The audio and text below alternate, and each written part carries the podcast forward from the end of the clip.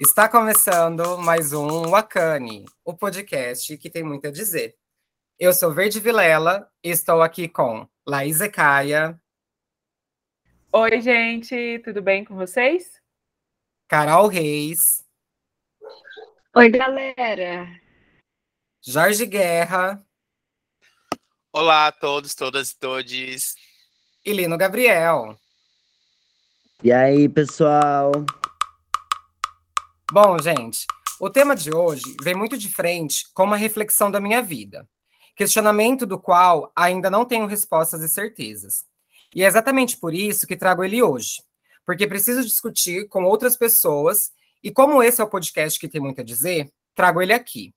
Bom, o bafo é que eu sou vegetariana desde 2007.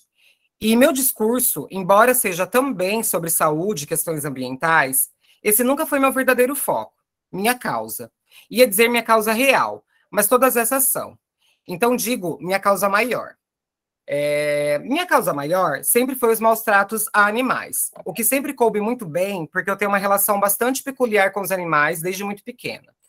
Porém, de um tempo para cá, tenho trazido novos questionamentos, problematizando o que há 15 anos já era assunto encerrado para mim. Mas acontece que há 15 anos atrás eu não tinha consciência racial. Hoje me questiono que muitos vegetarianos falam sobre uma causa animal, mas são racistas.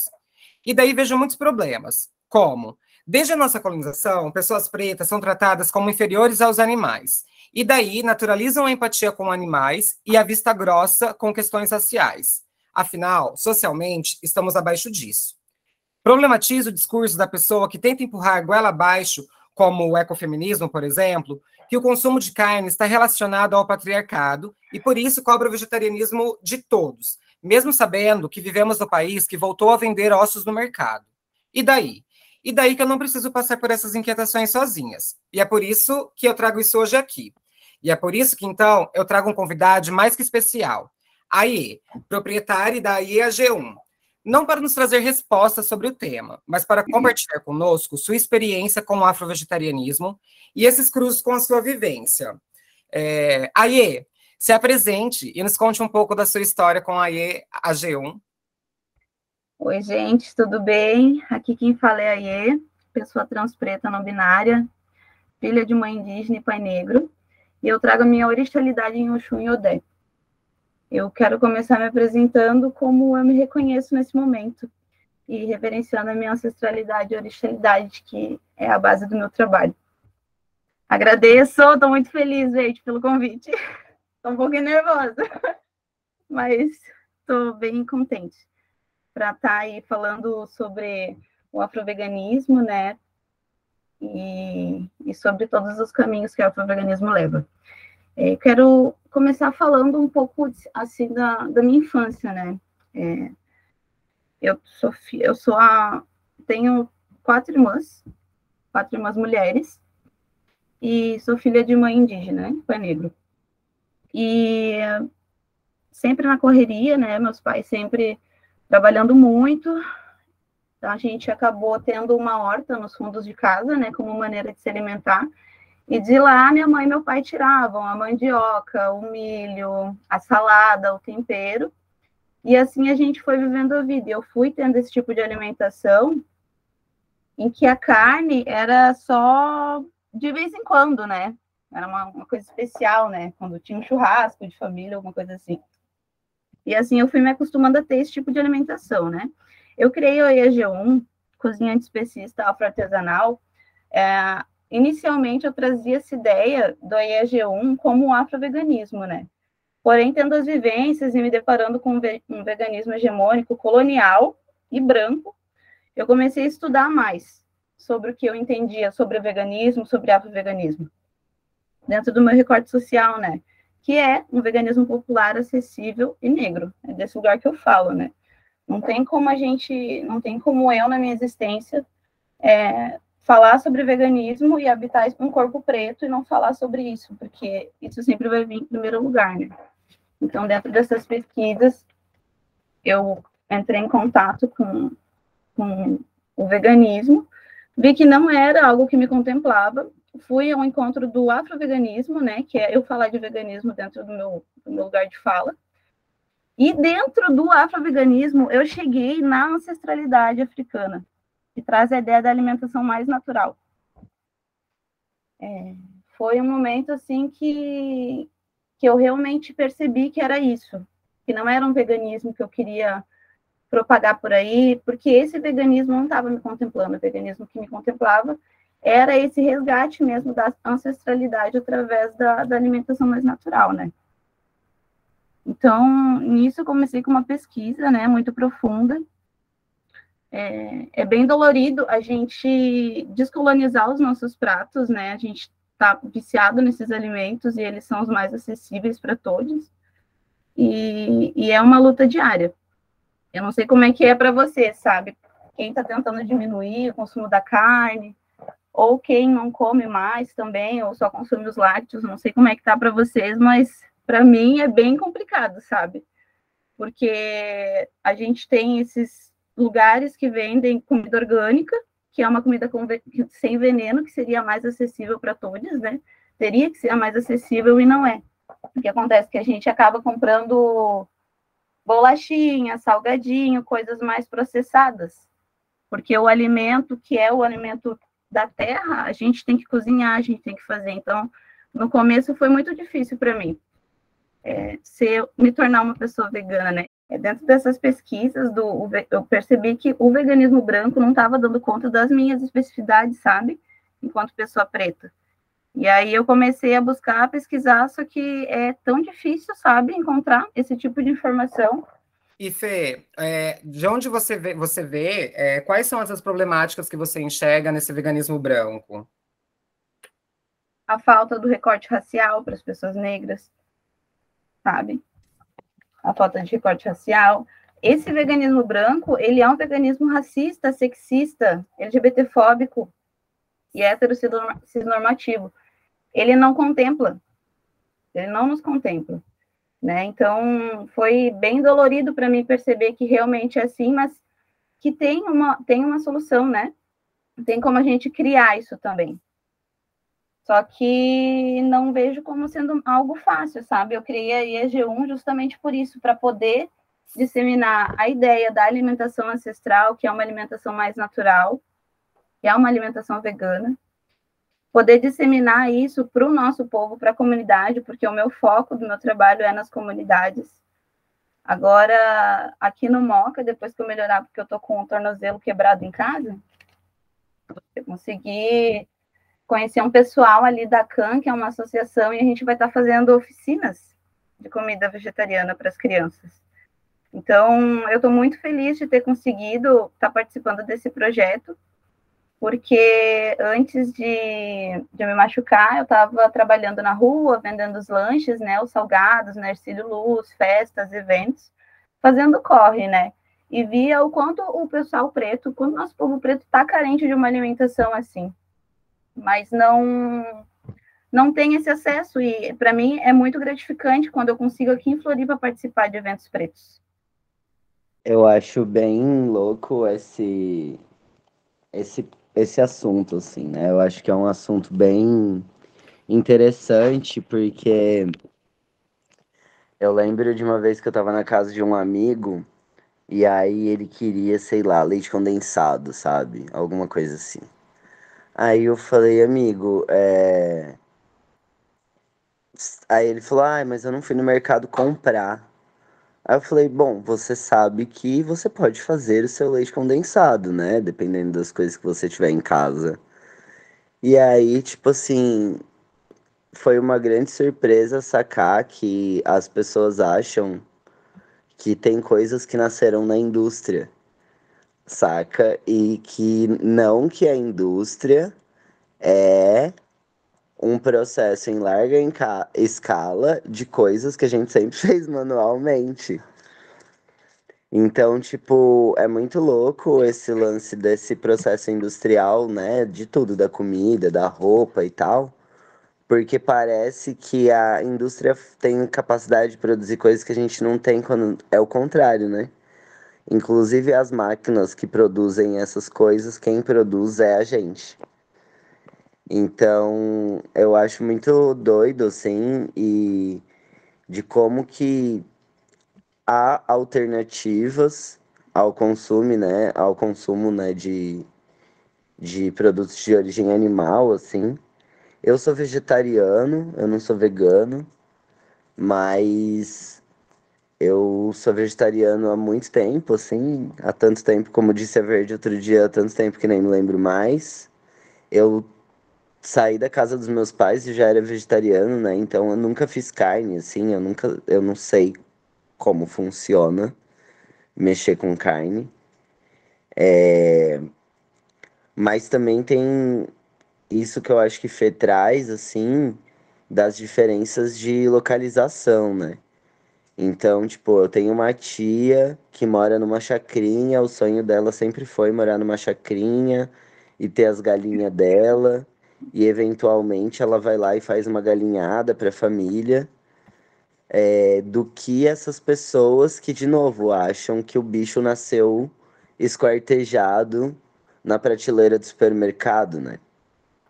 Sim. E eu acho que isso que, é, que, né, que também é um pouco do que a Verde traz na, na introdução que ela faz pra gente, desse feminismo branco que fica feliz porque diminui o consumo de carne, quando na verdade não aumenta uma consciência sobre o especismo, né, e sobre o racismo. E aí sim, eu acho que tem sim uma relação entre o racismo, o machismo e o especismo, né? Porque de novo, é, a gente acaba percebendo que a produção de, de insumos, né, de, de alimentos, entre aspas, de origem animal, é, eu vou chamar de fêmeas, assim, enfim, mas coloca as fêmeas sempre nessa, nesse lugar de produção do leite, de produção dos ovos, é, do estupro, né, nessas relações de inseminação artificial, é, e, e justamente isso, né, de colocar as pessoas pretas no lugar de bichos, assim, é, e retirar não de, diria a humanidade dos bichos, mas tirar essa potência de vida e de, de existência, né, que os animais têm e de liberdade, né, assim, de cerceamento. Então, de novo, já foi legalizado é, a escravidão, né? Então, é legalizado a escravidão dos animais, mas eu acho que tem que a gente tem que localizar muito bem sobre o que a gente está falando, né? Sobre quem a gente está falando. Conheci muita gente também que viveu de xepa, que precisa pegar comida no lixo e se tiver um hambúrguer no lixo, é o que a pessoa vai comer, sabe? Sim. Então, localizar, né, esses, esses vegetarianismos, assim, é bem importante. É, pegando já gancho aqui, Colina, sobre essa questão de localizar o vegetarianismo, eu enxergo que esse vegetarianismo branco, ele também é muito pautado numa cobrança. Parece que é uma religião. É, parece que você não pode é, retroceder, você não pode abrir mão do vegetarianismo nunca. Quanto, na verdade, muitas pessoas não têm essa possibilidade. E mesmo que tenha, é, essa pessoa sentir, sentir vontade, que problema tem ela ir lá e comer, sabe? Isso nunca aconteceu comigo, é, exatamente por conta do que eu falei, da minha relação né, com o vegetarianismo, de onde ela parte. Mas desde que eu comecei, parei de comer carne, eu nunca senti vontade. Mas eu sempre falo, se um dia eu sentir vontade de comer, eu vou comer, sabe? E aí eu não acho que eu vou ser menos é, vegetariana por conta disso. E aí, é, Lino falando sobre isso, sobre essa questão de não ter, né, pra, e aí acabar é, retrocedendo, tem uma história de uma das nossas irmãs mesmo, a Dig, fica aqui minhas saudações para ela também, que ela era vegetariana, e aí ela teve uma oportunidade de fazer um intercâmbio em Londres, só que chegando lá a realidade dela era outra, ela precisou começar a se alimentar do lixo. E daí, quando você se alimenta do lixo, você não pode escolher o que você come, né? Você não consegue escolher o que você come. E a partir daí ela volta a comer carne. E aí? A gente vai julgar uma pessoa que voltou a comer carne porque é, a carne do lixo era algo acessível para ela, sabe? E aí eu tenho muitos recortes aqui também para trazer, mas aí eu trago outro também que eu acho muito engraçado, uma outra amiga nossa na época da faculdade também, é, que era vegetariana. E aí um dia é, eu estava na casa dela, ela saiu para comprar pão, qualquer coisa. Eu fui deitar na cama dela, eu tenho mania de deitar na cama, eu, a primeira coisa que eu faço quando vou encostar no travesseiro é colocar a mão debaixo do travesseiro, sabe, aquele confortozinho. A hora que eu coloquei a mão debaixo do travesseiro, eu achei um pão, gente. Aí é muito engraçado essa história. Aí a hora que eu tirei o pão, era um pão com mortadela. Tipo, eu cheguei, ela escondeu o pão, sabe? De vergonha, de ai, como que eu vou falar pra Veide que eu deixei de ser vegetariana, sabe? E, tipo, mas aí eu respeitei, falei, não vou contar, né? Não vou fazer a chata também. Ah, você tá comendo pão com mortadela. Fiquei vou devolver aqui esse pão embaixo do travesseiro. Fiquei bem quietinha, é, esperei passar e deixei ela vir me contar. Eu falei, ah, amiga, já sabia, encontrei um pão com mortadela debaixo do seu travesseiro. E qual é o problema? E qual é o problema, sabe? É, eu acho que o vegetarianismo tem que ser leve, né? Tem que ser é, porque quero, não porque tenho, sabe? Não porque tenho que provar algo para alguém. Sim. E aí eu vejo muito também que é muito esse discurso do vegetarianismo branco, também essa cobrança é, em ser vegetariano o tempo todo. Eu vejo muito que aquela pessoa que aí, sei lá, é vegetariana há três meses, e aí aquela pessoa, quando está comendo uma carne, vira e fala, ah, você está comendo bicho morto. Gente, você acha que a pessoa que está comendo não sabe que aquilo é um bicho morto? Sabe? Você acha realmente que essa informação que você está dando é válida? Eu acho que existem muitas outras formas de da gente apresentar o vegetarianismo. E não vai ser no deboche, nessa violência, que a gente vai mudar o pensamento das pessoas. Eu tenho como estratégia. Tem gente que, quando faz prato vegetariano, não gosta que pessoas é, que não são vegetarianas comam, porque elas, de fato, elas acabam comendo o prato vegetariano e o delas e a gente fica sem. Eu, verde, eu adoro. Porque é a minha forma de mostrar essa alimentação, sabe? Olha como é gostoso, tá vendo? Olha, vocês comeram tudo, olha como é gostoso, é a minha estratégia que eu uso, sabe? Sim, e pegando ali o gancho que tu falou, né, um pouquinho antes, a gente, né, nós pessoas pretas, não hétero, não cis, a gente é animalizado, a gente sofre violência, porque a gente não é vista como humano, né? E aí quando vem uma pessoa branca, que nem esse comparativo que tu fez, da pessoa preta tá comendo e a pessoa branca, nossa, tá comendo? sabe? É muito agressivo e faz com que a gente pense que se alimentar de uma maneira mais natural é meio que impossível, sabe? Porque é isso que o sistema faz, a gente achar que é muito mais difícil, sabe?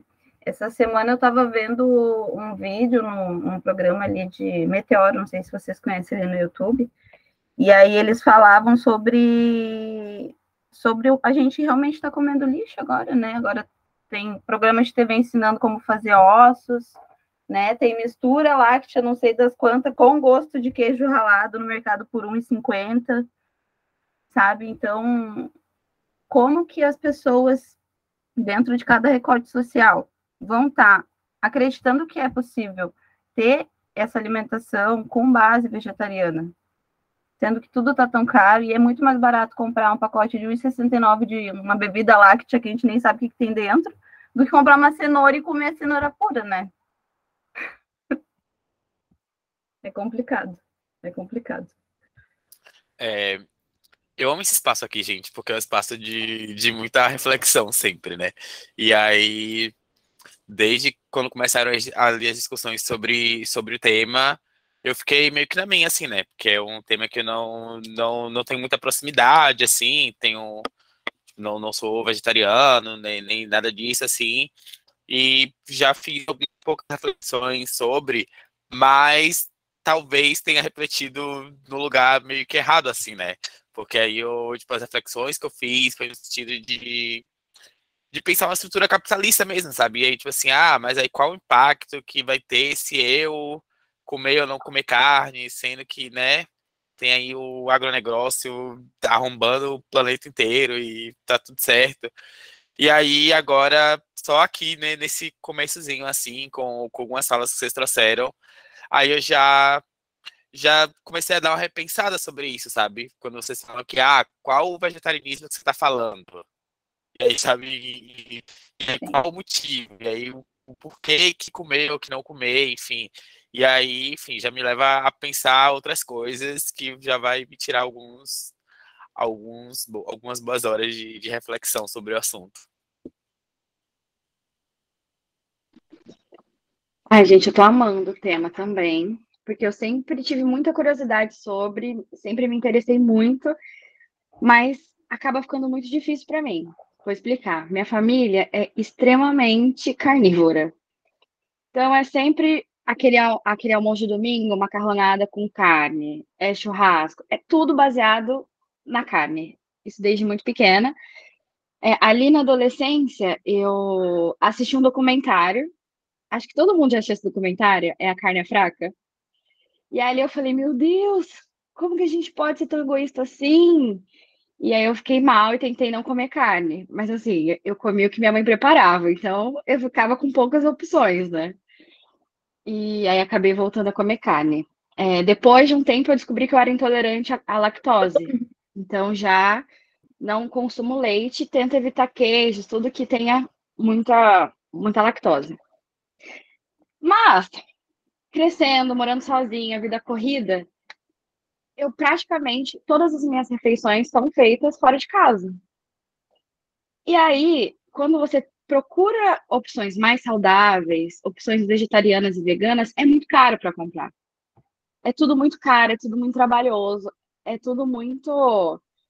Sabe aquela branquitude que fica no Instagram fazendo vídeo de namastê, gratiluz? É tudo muito para esse público, sabe? E assim, hoje eu trabalho numa empresa que produz adubo.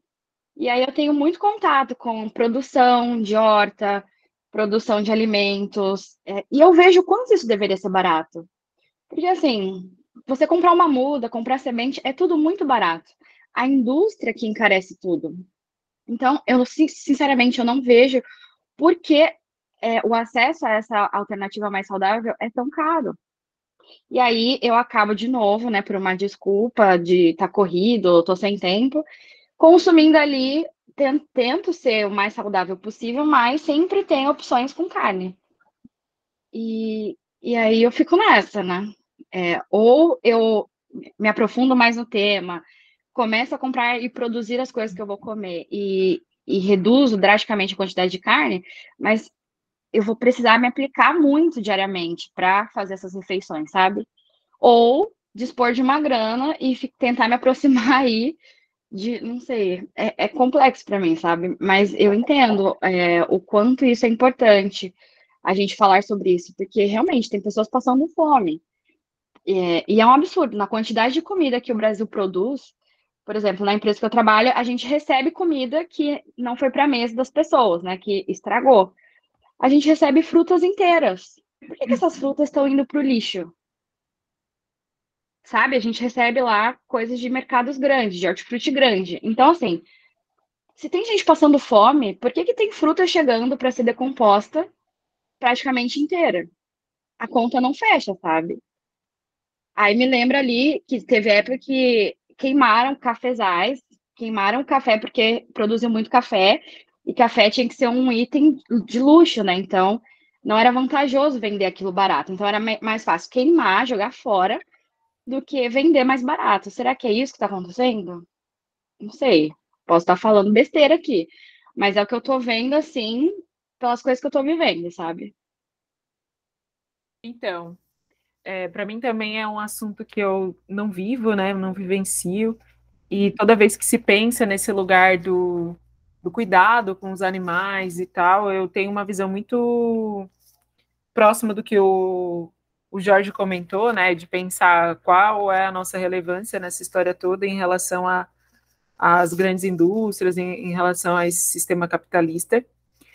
É, eu vi o episódio, o, o vídeo do Meteoro falando justamente, eu, eu, não lembro se eu compartilhei no grupo com vocês, não, não sei se foi com vocês, é, sobre os alimentos que a gente não estão né, deixando de existir para encontrar substitutos. Então, assim, é, esse assunto passa pelo, pela qualidade de vida, né? Porque a gente tá, está num, em um momento que não se tem dinheiro para o básico, né? Então pense assim, é, se eu gasto 60, 80 reais por a cada 15 dias com frutas e verduras e, e legumes, que é basicamente o que eu como, assim, na, na maioria do que eu como, a maioria tá é fruta, legume, salada, enfim. É, para uma pessoa sozinha, imagina que esse mesmo valor é possível comprar um miojo, um empanado para comer quase que o mês inteiro, né? Duas refeições por dia, porque tu vai pegar um miojão e pouco, tu pega um empanado, às vezes tu te, pega uma promoção, é um real, um empanado que tu não sabe o que que tem, às vezes com três reais faz uma refeição e uma refeição entre aspas, né? Porque aí a gente consegue falar sobre o que é esse nutriente, o que, que as pessoas estão comendo, mas com três reais, seis reais por dia, vezes é, 30 dias dá, dá 90 reais. Mais ou menos o que eu, o que eu gasto de 15 15 dias, né? Para poder comer. Né? E aí, como que a gente como que a gente dribla tudo isso, né? Então, e eu, quando a Nanda começou a falar sobre é, sobre esse veganismo branco, né, que ele não olha para as pessoas na sua individualidade, não olha de situação para situação. Aí eu lembrei do filho do, do Edson Celulari, como é que é o nome dele? O, o, é, Enzo? É o Enzo, né? O, é, o Enzo Celulari, que ele comemorou que o consumo de carne estava caindo, sendo que isso era reflexo da pobreza. Não porque as pessoas estavam mais conscientes, mas sim mais pobres. Então, é um assunto que ele passa por muitas coisas e, muita, e muitas reflexões de sociedade mesmo, né? E é e sobre qual, qual sociedade a gente quer e qual sociedade a gente precisa também, pensando em planeta, pensando em todo o restante. Então, é muito doido, porque assim, é, eu sempre falo isso, né? Falar sobre gênero, raça e classe não é um tópico, né? É uma é uma, não lembro quem que fala isso, é uma estrutura estruturante, né? Tipo, é o lance que tá em tudo. Porque a gente tá, acaba falando de muita coisa nesse processo quando tá falando de afroveganismo e afrovegetarianismo, né? A gente tá falando, é, como Carol trouxe aqui, né? De tempo, tempo de cozinha, tempo de preparo, né? De ter um espaço onde fazer comida, de ter como comprar gás, né?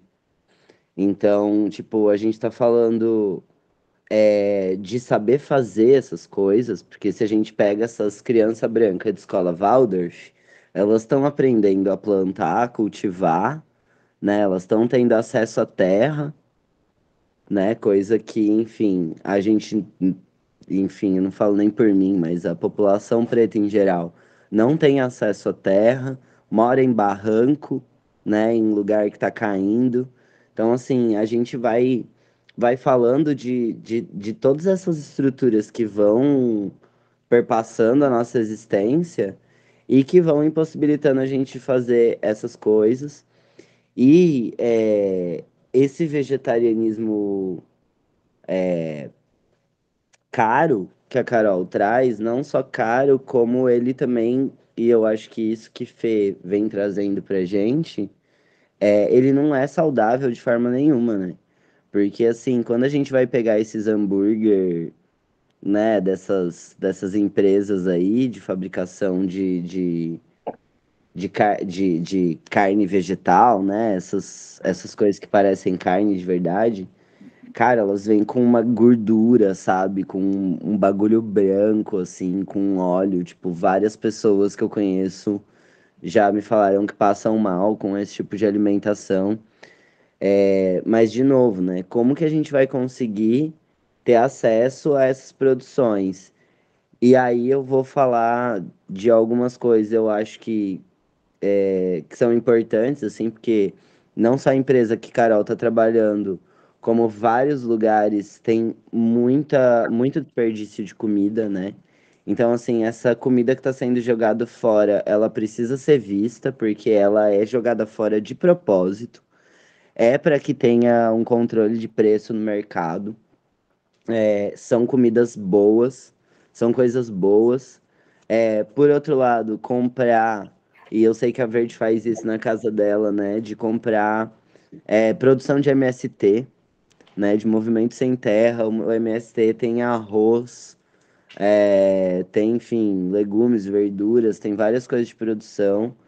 Acho que vale a pena buscar na sua cidade quem né, faz essa distribuição. É, e assim, contando a minha experiência de como eu parei de comer carne, foi tipo num Natal.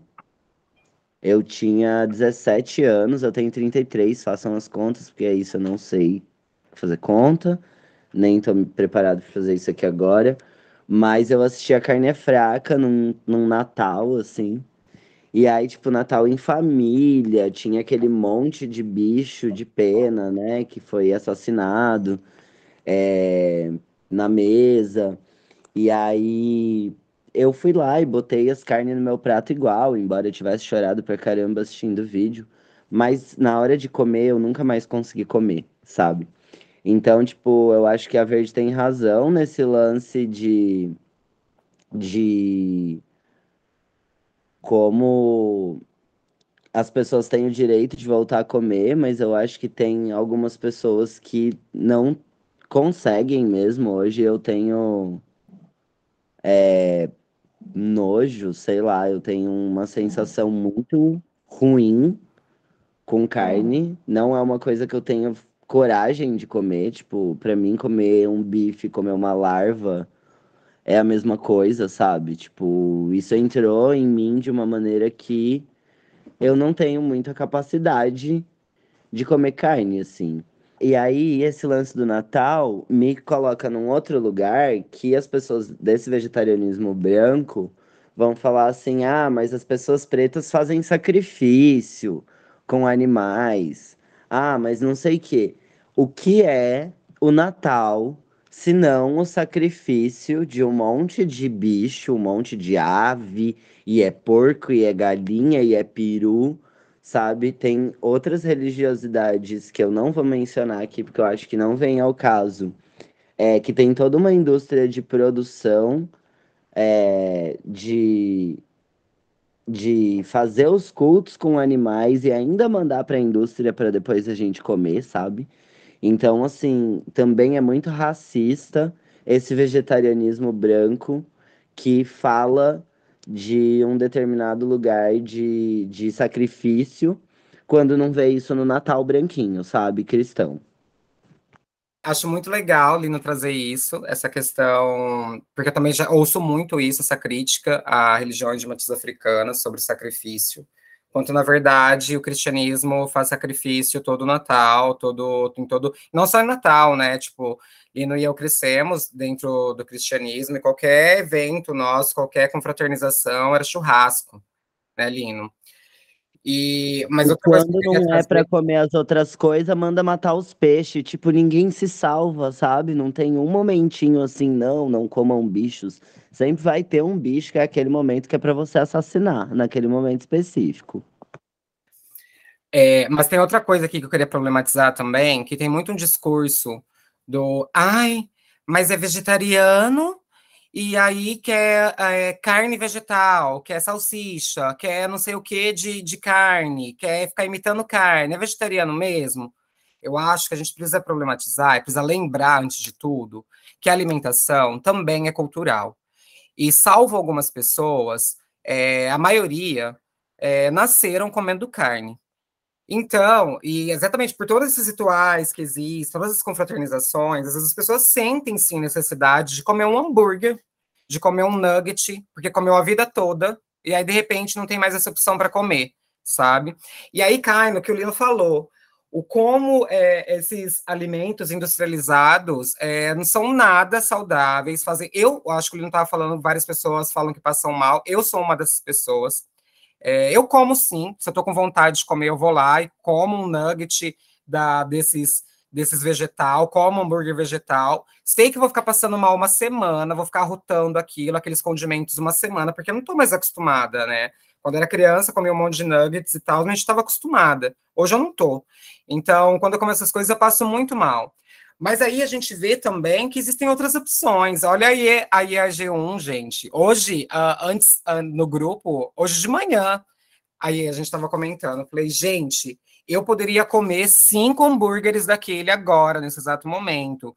E é um hambúrguer gostoso, leve, com um temperinho na medida, sabe? Não é uma coisa que eu fico rotando uma semana depois, é uma coisa que eu como pedindo que eu quero mais sabe? Mas aí nem sempre a gente tem acesso a essa culinária mais caseirinha, essa, essa culinária é, mais amorosa mesmo, eu vou trazer também, né? Com esse cuidado.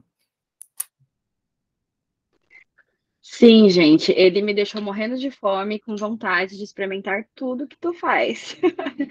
gente, só para contar uma história triste aqui de família carnívora, é, eu, eu, ganhei um pintinho quando eu era pequena. Ganhei um pintinho, esse pintinho cresceu, virou um galo. Imagina, uma criança com um galo na cidade. E aí ele cantava às 5 da manhã, porque é da natureza do galo. Vizinhos começaram a reclamar.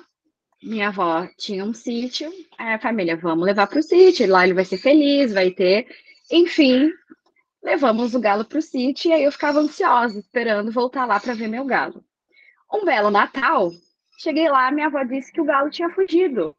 Se estressou e fugiu. Fiquei triste, mas superei. E aí, foi questão de esse ano eu voltei à história do galo falei, poxa, o que será que aconteceu com o galo? E aí minha mãe contou. Menina, você acreditou nessa história? Esse galo virou galinhada. Naquele Natal, a gente comeu o galo. Falei, caraca, vocês fizeram eu comer o meu bichinho. Isso, isso é muito desumano, cara, é muito cruel. E é isso, né? É, a, a, criança, ela tem amor pelos animais, né? Eu jamais, se soubesse que, que era o meu galo ali, eu teria comido aquilo. E eu fiquei mal, juro, fiquei triste com aquilo, fiquei revoltada com a minha família. Mas é, é isso, quanto a gente se afasta dos animais, né? A gente tira aí é, o amor que a gente tem pelos animais, é, se distancia, né, da dor que eles sofrem, que a gente já sabe que muitos animais têm sentimento, acho que todos, né, têm sentimento, sentem dor, e para a gente seguir esse, esse consumo de carne. Acho um absurdo. Preciso rever aqui meus conceitos. Ai, gente, desculpa, vou ter que vou ter que cortar a fila, mas é porque a minha história é exatamente a mesma da Carol. Exatamente. É, quando eu era criança, eu tinha muita relutância em comer carne, muita. Isso é uma coisa que eu tenho desde muito pequena. Eu era aquela criança que mastigava, mastigava a carne, depois dava o bagaço na mão da mãe, sabe?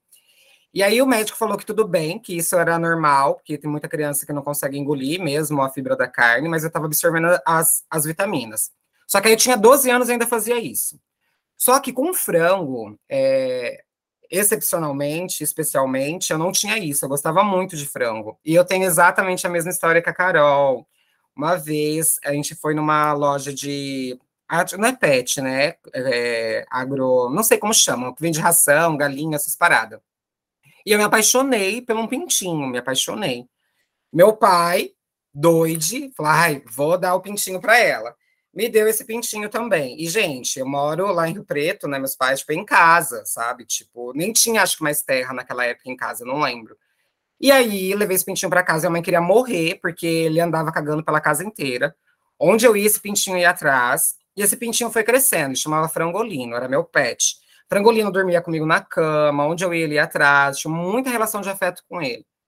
E um dia, é, num domingão, procurando, procurando meu frangolino para brincar, não achava, não achava, não achava. E aí meu pai, ai, vem comer, vem comer, tem frango. Olha o golpe, gente. E eu fui, saboreei aquele frango, comi um monte, me esbaldei. Gente, meu pai foi muito malvado, muito malvado nisso. Mas, né, tudo bem, passou. A hora que eu terminei de comer, eu falei, ah, vou brincar com frangolino. Meu pai me vira no meio da mesa e fala, ah, você não vai, porque você acabou de comer ele. Gente, eu devia ter, sei lá, uns 5, 6 anos. Isso foi muito violento, muito, muito, muito, sabe? Eu chorei um monte, tentava vomitar, aquela coisa de criança, sabe? E aí, anos depois, vem o vegetarianismo na minha vida. Ai, desculpa interromper, mas eu precisava contar essa história, gente. E vai para mais um episódio de terapia isso daí, né? Já foi, já foi, já foi. Eu levei o meu também. Tava aqui pensando, né, como, como me, me tocou bastante essa experiência de vocês, assim, de criança. Como é violento, né? É uma situação, assim, vindo das pessoas que a gente confia, né, que seriam nossos pais, as pessoas que, que cuidavam da gente. E como já vai criando um certo tipo de repulsa, mas muitas vezes a gente é condicionado mesmo pela família, pela pelo lugar que a gente está ocupando naquele momento, a comer a carne. E aí até a gente, de fato, parar para questionar os nossos hábitos, o que geralmente acontece quando a gente fica um pouco mais um pouco mais de idade, um pouco mais de vivência, né, de experiência, a gente vê o quanto é difícil a gente deixar esses hábitos, né? E o quanto, às vezes, o nosso recorte social se torna quase que impossível, né? Mas, assim, para mim, pelo menos, depois faz o quê? Eu tô com. Vou fazer 30 anos agora, mês que vem. E faz uns 15 anos que eu sou vegetariana. E agora que realmente eu estou conseguindo entender o que, que é fazer esse resgate de memória ancestral, sabe? E é isso que me dá força e vontade para continuar essa luta, de estar tá propagando o antiespecismo como forma de combate ao racismo, ao sexismo. É tão complicado às vezes, porque eu vejo o quanto o povo preto está desacreditado de que realmente pode fazer alguma diferença, sabe? Mas é muito tocante, assim, o quanto às vezes eu penso em desistir de estar tá levando isso para as comunidades, porque aqui na minha comunidade é um assunto difícil de ser tratado, as pessoas não querem ouvir, as pessoas acham difícil, sabe? As pessoas já acham que é coisa de gente rica. Em certa parte, esse veganismo branco faz com que a gente pense que é, sabe? Mas eu vivo isso, né? Eu sou mãe solo de uma criança, sempre me virei uma pessoa preta trans, e eu sei que é possível, sabe? Só que esse, essa barreira, assim, que eu venho encontrando, de estar conseguindo entrar aqui dentro da comunidade, falar desse veganismo preto, desse veganismo acessível, é algo, assim, que acho que a gente precisa falar sobre isso, sabe? O outro ponto que eu queria trazer, é, que já surgiu mais ou menos em, em alguns pontos aqui dessa conversa, é também sobre quando a Carol fala que, ah, porque a minha família tudo faz, faz festa e faz. E tem, tem muita carne e tal também. E aí eu acho que quando a gente vai pensar também sobre reduzir consumo de carne, a gente tem que pensar no, no fator econômico social que isso, e cultural que isso envolve também, porque para muita gente que não tinha condição de comprar carne, que comia pouquíssima carne, porque não tinha condição de comprar, e aí hoje em dia talvez possa, como é que você vai chegar para essa pessoa e vai dizer assim, não, vai Sim. parar agora, vai virar vegetariano e vegano agora, que você Imagina. Carne, sabe? Eu acho que eu acho que, é, que o rolê mesmo é tipo assim entender a, as especificidades de, de cada um, de cada grupo e tal, e eu acho que a conversa sobre isso tem que partir de, um, de uma abordagem de, de entender, sabe? Que não é impondo nada. E é como a Verde falou, tipo assim, ah, ela não come, mas se ela quiser comer, um dia ela vai lá e vai comer e, e tudo bem, ela vai ser mais ou menos vegetariana por isso, não, não vai também acabar o planeta por isso, e nem salvar também se não comer. Eu acho que é pensar qual é o motivo que está levando você a tomar aquela atitude que é individual, né? É, e eu acho que é pensar também que é, eu acho que mais do que vegetarianismo, né, assim, eu acho que aí falou um negócio importante que é o antiespecismo mesmo, né? É, a gente tomar parte, eu, é, eu acho que foi o, o Krenak estava falando isso, né? Que quem fala sobre salvar a natureza ainda não entendeu nada, né? Ou quem acha que a natureza é um bem ou um recurso não entendeu nada, né? A gente é a natureza, a natureza é a gente. Então, assim, é pensar sobre esse antiespecismo, pensar que a gente está falando não só de alimentação, mas a gente está falando também sobre uso de ouro, sobre uso de seda, né? É... Sobre o uso, eu falei, não sei se falei de couro ou de ouro, mas enfim, de couro, de seda, sobre o uso de ouro também, porque é outra forma de matar, né? É todo um, um ciclo de vida. É, tem alguns espaços que me parecem que não querem é, eu achei que em São Paulo eu ia ser muito feliz em encontrar várias alternativas vegetarianas e veganas, e não foi o caso. é, também a coisa de, tipo, a pessoa vegana, vegetariana, enfim, não tá dizendo que ela quer ser saudável, né? Tipo, eu quero comer uma coxinha, sabe? De jaca, maravilhosa, mas uma coxinha, tipo, todo salgado, vegano, vegetariano. Isso também, né? É com umas massa integral duvidosa, saca? É... e aí, assim, tipo, eu acho que talvez uma coisa que seja interessante de falar é como quais são as alternativas, então, né? De redução de consumo ou de, de pensar mesmo nessas possibilidades outras de alimentação e consumo não especista, né? Que para além do MST, para além da Xepa que eu já tinha falado, é encontrar pessoas que façam o trabalho que Fê faz, né? Que, assim, é um trabalho artesanal, é um trabalho. Tipo, o Fê podia falar aí o, o cardápio, que eu acho que seria genial para deixar todo mundo com água na boca. É, pensar nas expressões também que a gente usa, sabe? E pensar nessa lógica, assim, de submissão mesmo do outro, né? Até que ponto vale a pena. É, a alimentação, ela não é só para nutrição do corpo, ela é um momento de prazer. E isso é uma coisa que eu já tinha ouvido desde que eu me tornei vegetariano e que eu acho mais pura verdade, assim, que a carne por si só ela não é saborosa. Ela depende, né, de uma variedade de temperos, de sal, entre outras coisas para fazer com que aquilo fique saboroso. Então vale a experiência de testar esses temperos em outras coisas também, em outros legumes, em outras folhas e tal. Hoje tem muitos, muitas páginas na internet que tem receitas simples, receitas rápidas vegetarianas. E sempre batata frita é vegetariana e pipoca também, né, galera? Então é sobre isso. Ai, gente, aqui o Akane, sempre tem esse problema aqui. Eu sempre tô com uma coisa para falar, aí vocês falam, já vem mais um, mil, um milhão de outras coisas para dizer. Mas tá, vou tentar organizar as ideias. É, Mas olha isso só, que Jorge... Só te cortar rapidinho. Porque eu passo pelo mesmo problema, e aí o que é que eu fiz? Inclusive, que é a, a técnica que eu peguei com o Lino. Eu tô com o caderninho aqui e a caneta, e eu vou anotando os pontos, porque aí quando chega a minha vez, eu volto lá em todos. Ótimo, vou começar a usar também. O problema também é que eu me perco também se eu anoto. A TDAH, né? Não consigo fazer várias coisas ao mesmo tempo, mas vou tentar.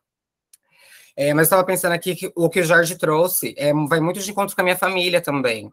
É, meus pais cresceram no sítio, na roça, e por mais que tinha, às vezes, algum gado lá, um porco, que seja alguma coisa, nunca era para o consumo deles, né? Era sempre para venda, sempre porque eles precisavam fazer dinheiro com aquilo que não eram nem propriedades deles, né? Acredito, acho que propriedades que eles cuidavam também. E aí, como que eu viro para o meu pai hoje, que ele tem é, é um pouco mais, não é rico, né? Meu pai é mecânico, mas que ele tem um pouco mais de condições, como que eu viro para ele e falo, pai, agora você não vai mais consumir carne? E aí, como, como são essas relações também com animais, né? Embora eu tenha contado esse, esse esse fato do meu pai, esse acontecimento da minha infância com, com o frangolino, falando, nossa, que pessoa cruel, mas é pensar no espírito do tempo dele, pensar em como ele vive, como ele constrói, essa relação né, de comida e animal. Porque, embora ele faça isso, meu pai tem outros pontos, por exemplo, igual meu pai, é, na, na infância, teve um pássaro preto, aqueles anus, sabe? Meu pai nunca cortou asa, sabe? Tipo, esse pássaro crescia livre. Né? Esse pássaro vinha até ele, é uma outra relação, uma relação muito mais antiga e ancestral que hoje a gente não vê mais, que hoje não acontece. Então não é porque meu pai é, fez isso com o frangolino que ele é uma pessoa que desrespeita os animais, porque olha essa relação, né? E esqueci o outro ponto, devia ter anotado mesmo. Uh, mas vou pular esse outro ponto e ir para o terceiro, que eu estava pensando aqui, é, falar de AIAG1 é falar de afrovegetarianismo, mas eu acho que é falar também de empreendedorismo negro, né, de afroempreendedorismo. E aí é, eu vejo que é um movimento muito parecido também com o da Zecaia, que é essa grande rede de aquilombamento que é feita em, re, em feiras de movimento negro, em eventos do movimento negro, dessa parceria, dessa união, dessa colaboratividade. E recentemente, né, aí teve um incidente que acabou impossibilitando ele, e eu vi que, que rolou um movimento é, de pessoas é, se dispondo a fazer uh, um negócio acontecer.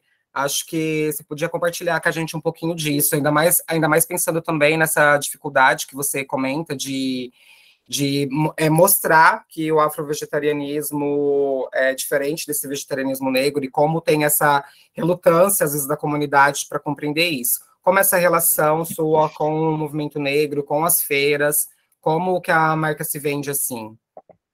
E já passa cardápio pra gente. Sim! Ai, com certeza, com certeza. Bom, é, é muito significativo, assim, o, a importância que a escola Ubuntu de Florianópolis teve no meu processo, né? Porque antes eu tinha já uma marca de comida, que era Arte e Vida Comida Criativa, que era uma alimentação vegetariana. Simples assim, era mais pela. Eu, eu, eu, eu acredito que eu era até. Eu enxergava mais como, como uma venda do que como, do que como um movimento que eu enxergo hoje, que hoje é um ideal da minha vida né, poder propagar essa alimentação ancestral, não é mais só sobre vegetarianismo. E nesse meio tempo, assim, eu entrei para a escola Ubuntu, e ali eu realmente mergulhei a fundo, né, na afrofilosofia, né, no que fizeram de nós, o que restou, o que, que a gente pode vir a ser, né, as grandes perguntas que o tio Jairo Pereira de Jesus, que é o Saguia Colofã, lá da Escola Ubuntu da Bahia, né, um grande mestre para nós, ele sempre traz essas perguntas.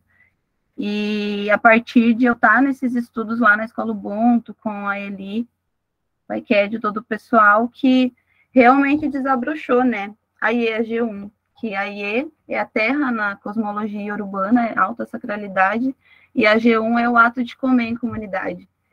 E lá na escola Ubuntu mesmo, eu já entrei nesse movimento de estar cozinhando para a comunidade, sabe? E isso foi sendo um resgate tão lindo, ancestral, que um dia eu estava pensando e brotou a G1, que hoje é, um, é, um, é uma afroculinária, uma culinária afroartesanal, antiespecista, é uma culinária afetiva, e principalmente, assim, quer trazer para a comunidade, sabe? Para essa grande rede de pessoas que, inclusive, estão sendo as pessoas que realmente estão me ajudando nesse processo de eu estar sem trabalhar, de eu estar com o pé para cima, né, que eu quebrei o tornozelo. E, e, é muito gratificante, assim, ver o, o, quanto potência, né, o resgate da nossa ancestralidade pode fazer na nossa vida. E a minha comida, ela é diferente, assim, é, nunca, vou dizer, eu nunca comi uma comida tão boa quanto a minha. Eu também não sabe? As pessoas sentem essa diferença e, e aí a G1 é isso, sabe? É, é esse carinho, esse afeto, essa comida que vem alimentar a comunidade, né? E faz pouco tempo que eu estou nesse processo aí com a IEG1, vai fazer dois, um ano agora, né? Antes era o outro nome. E dentro desses processos que eu estou buscando agora de estar tá trazendo mais para minha comunidade, né? Que é aqui para o Morro do Mocotó, que mora aqui em cima, que eu vejo que tem muita criança, tem muita potência, que dá para começar devagarinho, sabe? E principalmente até as pessoas mais velhas, os jovens ali, eles estão me dando a oportunidade de ter um espaço ali. Estou bastante feliz com isso. Então, acho que dá para fazer revolução, sabe? Assim como foi revolução para mim. E é isso, assim. Gente, entrega no Rio essa comida, pelo amor de Deus. É uma comida muito boa, muito boa, cheia de axé, com muito tempero, muito cuidado. Para mim, cozinhar é uma arte, sabe? Quando eu tô na cozinha, assim, eu esqueço tudo, largar o tempero em cima da, da comida, assim, eu, eu, eu olho para aquilo, eu encho os meus olhos. E essa energia, esse encanto passa para as pessoas, é uma coisa incrível, é uma coisa incrível, assim. E, e é muito real de ver que essa comunidade que sempre elogiou, que sempre estava ali, que sempre apoiou, é a comunidade que está me fortalecendo. Então, tem uma verdade bem consistente no que está acontecendo nesse movimento, né? Gente, assim, eu sou taurino, né? Então eu sou absolutamente fresco para comida. Fresco mesmo, assim, não de ser comida gourmet, mas essa comida saborosa, essa comida temperada, né? É... E assim, diferente, do, por exemplo, dos pais da Carol, os meus pais, eles quase não comem carne mais.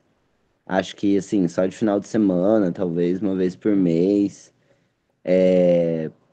E a minha mãe, ela mudou o cardápio por mim, sabe? Porque assim, eu realmente não comia, eu como a verde também nunca consegui engolir carne, é, no sentido literal. Não, eu mastigava também, mas não conseguia, né, pass passar da garganta, assim. É, e aí a minha mãe tinha muita preocupação comigo, tal. Teve uma vez que ela me levou num médico, que é um médico de sangue, que eu não lembro mais como que chama. E ela tinha certeza que eu ia estar tá com com anemia, né? Porque também tem essa lenda das pessoas que ficam com anemia quando não comem carne, né? É, sendo que tem outras coisas que tem muito mais proteína, por exemplo, do que carne, enfim. Mas chegando lá, ela que estava com anemia, né? Não eu. Então a gente acabou mudando muito o cardápio em casa, assim. E, e o cardápio vegetariano e esse médico, por algum acaso, ele era vegano. Então ele apontou assim um cardápio muito rico, é, tanto em proteína quanto em ferro, tal, e que era um cardápio completamente vegano. É, a minha sogra, minha namorada também se tornou vegetariana e eu acho que todas as minhas namoradas se tornaram vegetarianas e eu nunca falei nada uh, para que alguma dessas pessoas se tornassem vegetarianas, mas enfim, eu, uh, como a minha namorada mudou os hábitos dela, minha sogra acabou mudando os hábitos dela, e ela come muito menos carne, embora ela continue, com, continue comendo peixe. Mas, de novo, ela compra peixe de um pescador pequeno, né? Que o cara vai lá e pesca Diferente dessas companhias que fazem pesca de arrasto e que mata tudo quanto é tipo de vida que tem no mar.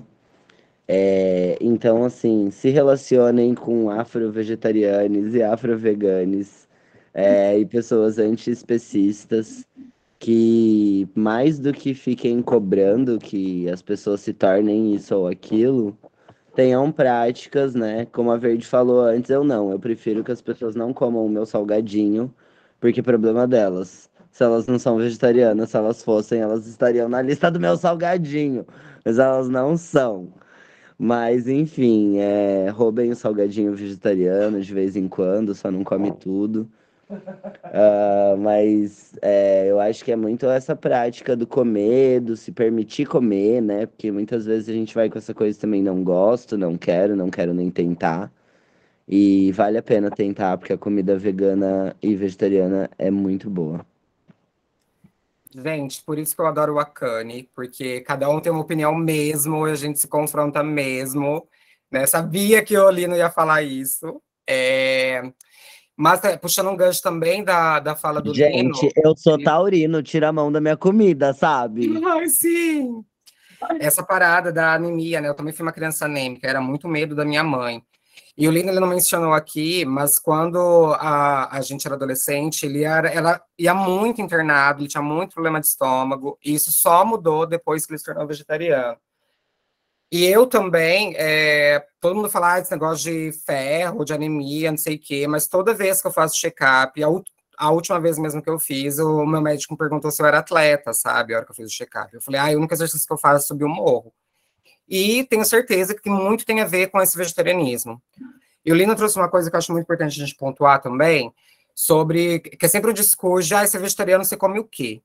E, gente, existe uma infinidade de pratos, uma infinidade de legumes, de vegetais que podem ser trabalhados, que a gente é habituado a preparar aquilo só de uma forma, e, na verdade, existe uma infinidade de maneiras que a gente pode preparar aquilo.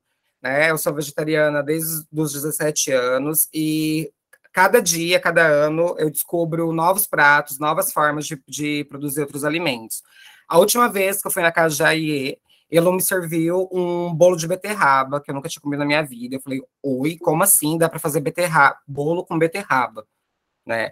Então, é, eu acho também, já, já para a gente começar a finalizar, porque também tá, já estendemos bastante, É, queria pedir para a Iê contar um pouco do, do menu que hoje ele realiza, os pratos dele, divulgar as redes sociais dele e os lugares que a gente encontra é, a, a culinária dele aqui em Florianópolis. Bom, geralmente a gente está sempre ali na, na Feira Afro, né, ali no centro, toda terça-feira. Não sei agora se mudou para segunda-feira, mas era terça, né? Agora, como eu tô meio por fora, assim, eu não, não sei direito o dia, mas é segunda ou terça-feira. E geralmente, quando tem algum evento no centro, né, a gente também está pelo centro, sempre vendendo, mangueando, né? E faço marmitinhas também, salgadinho de festa, de vários sabores deliciosos, carne louca de banana, palmito cremoso, creme de milho, cheddar vegano, tudo de base 100% vegetal. É delicioso e maravilhoso. E agora, né, depois que eu melhorar, eu vou fazer agora, também já vou dizer para me adicionarem na rede social, porque vai rolar um sorteio. Eu vou fazer sete marmitinhas e vou sortear no Instagram para agradecer todo o apoio que eu estou tendo aí do pessoal. E, e é isso, assim, sabe? Estou bem feliz, assim, de estar participando, de estar podendo falar sobre isso com vocês, pessoas que eu gosto, que eu confio. E, e é isso. Estamos juntos sempre.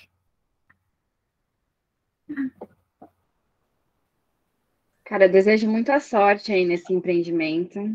Vou torcer para bombar muito em Floripa para chegar uma filial aqui no Rio. Preciso dessas marmitinhas, vai facilitar muito minha vida. Vou mandar congelada. Sim, inclusive, é, é isso, minha vida é isso. Eu compro marmitas congeladas. Eu acho que a gente tem que subir tudo para levar para levar para Carol, né? Por favor. Delivery especial. Mas então é isso, gente. Nós somos o Acane, o podcast que tem muito a dizer. Hoje tivemos a presença mais que ilustre de AIE, da AIE AG1. Sigam ele nas redes sociais. Quem ainda não nos segue, segue. E é isso. Agora aquele tchau coletivo clássico. Beijos! Tchau! Beijo, tchau, tchau. tchau.